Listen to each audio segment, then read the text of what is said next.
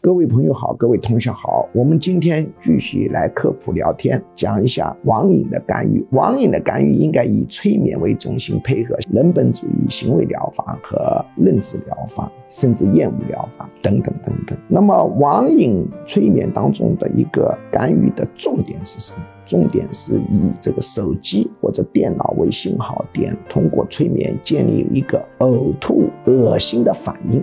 他呢看见这个手机的游戏界面就感到难受，有一种呕吐的感觉，这是在催眠当中反复要建立的这么一个点。这个点建起来要慢慢慢慢慢慢慢慢慢，他这个网瘾就会缓解。当然要做到这一点是很难的，同时要做到这一点的话还不够，这是最主要的点。因为展开讲以催眠为中心干预网瘾的话，那真的是啊。起码得讲三十二个小时，我想讲三十二个小时那是肯定要的，那复杂了。我说起码，而且你这个学历脑袋瓜要很聪明才行。那一般的呢，你要训练的话，恐怕没有六十四节课的训练啊，你是闹不明白是怎么回事的。这个催眠呢，它是一个功夫，就像骑自行车、游泳、开汽车一样的，它是一个功夫，它不是一个知识。通过看书学催眠是不可能会的，通过自媒体学催眠也不可能，我一定是现场师傅带徒弟啊。要练习的，它是一个练习，是个手艺。简单的讲，就是我们讲的是一种工